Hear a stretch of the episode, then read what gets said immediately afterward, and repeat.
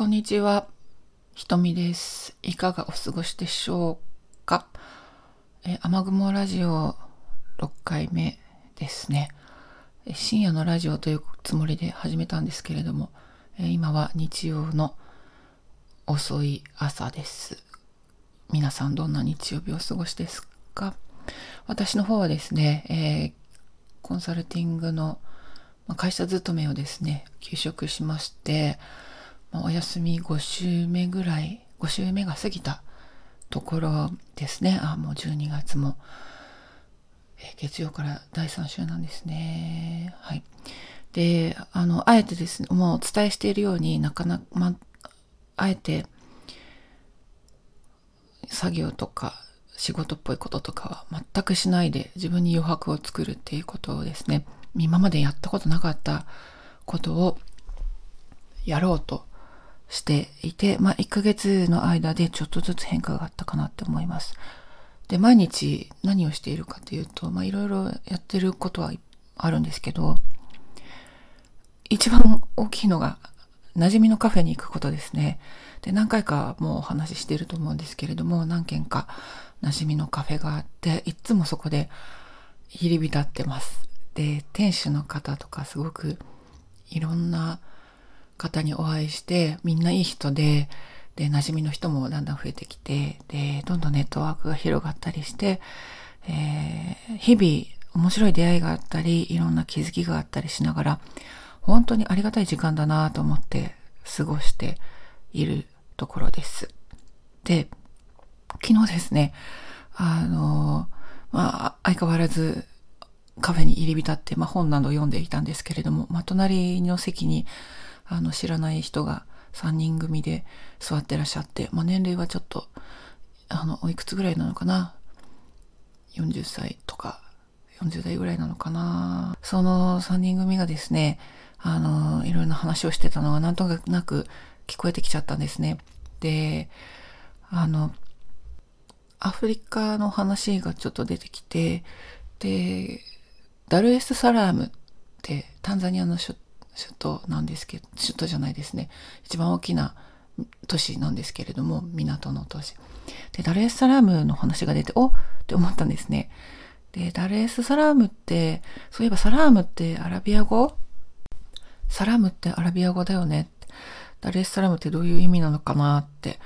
おっしゃってたんですよね。で、まあ女性が2人と男性が1人の3人組の方たちだったんですけれども、おそれはねって思って、で、ちょっとあの、気になって気になってしょうがなかったので、ダレーサラム、なんだろうね、なんだろうねって言ってたので、あの、ダレーサラムは、平和の港っていう意味ですよ。って、あの、いきなり話しかけてしまいました。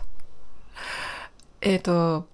馴染みのカフェの雰囲気ってそんな感じで結構、まあお店の店主にもよるんですけど、いろんな知らない人とお話ししたりしやすい空気っていうのがなんとなくあって、で、あの、恐る、恐る恐るながらも、ちょっとですね、いや、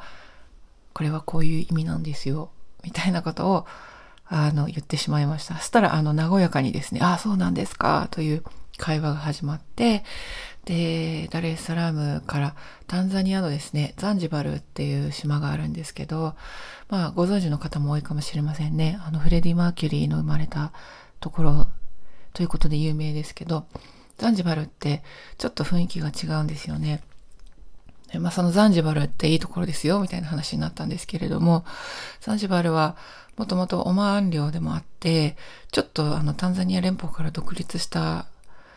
感じになってるんですね。まあ一つの国なんですけど、今はタンザニアとして。で、ストーンタウンっていう歴史ある趣あるですね、素敵なあの街があってて、小さなところなんですけれども、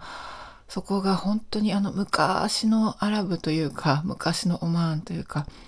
そういう空気をそのまま残したようなあの建物と細い路地と石畳とですね、あの雰囲気あるエリアなんですよ。で、まあそこは、まあ今はちょっと観光地になって観光客の人も多いんですけれども、あの、昔から私憧れていて、あの4年前ぐらいに初めて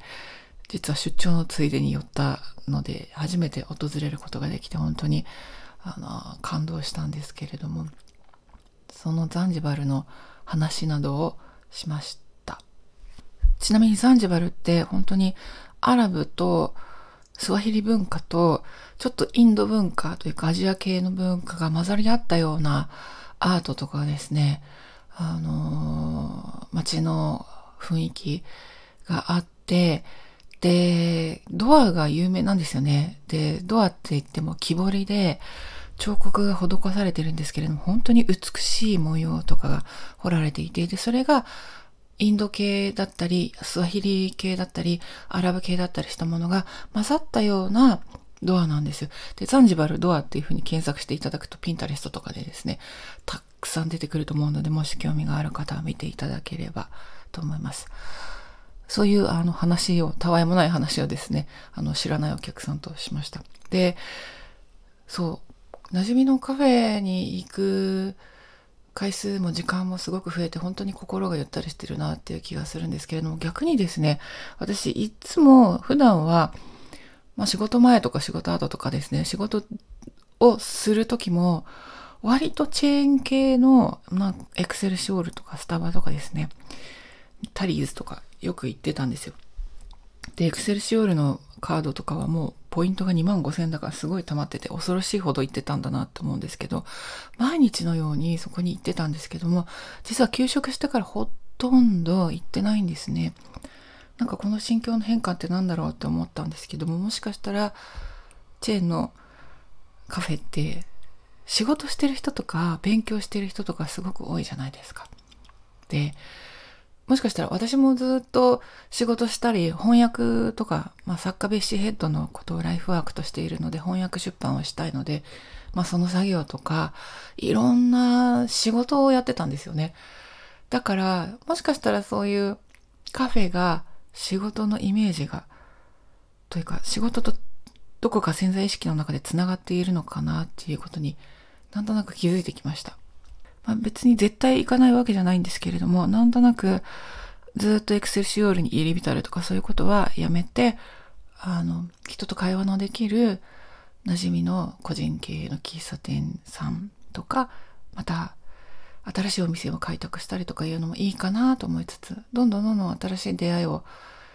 まあ、心に負担にならない程度に広げていきたいかなというふうに考えています。ということで、たわいもない喫茶店の話でした。皆さんにももしかしたらそういうお店の一つや二つや三つあるのかなと思いますけれども、どんな時間を過ごされているでしょうか。はい。というわけで、雨雲ラジオ第6回目？何回目だっけ？は、えー、でした。はい。瞳でした。ごきげんよう。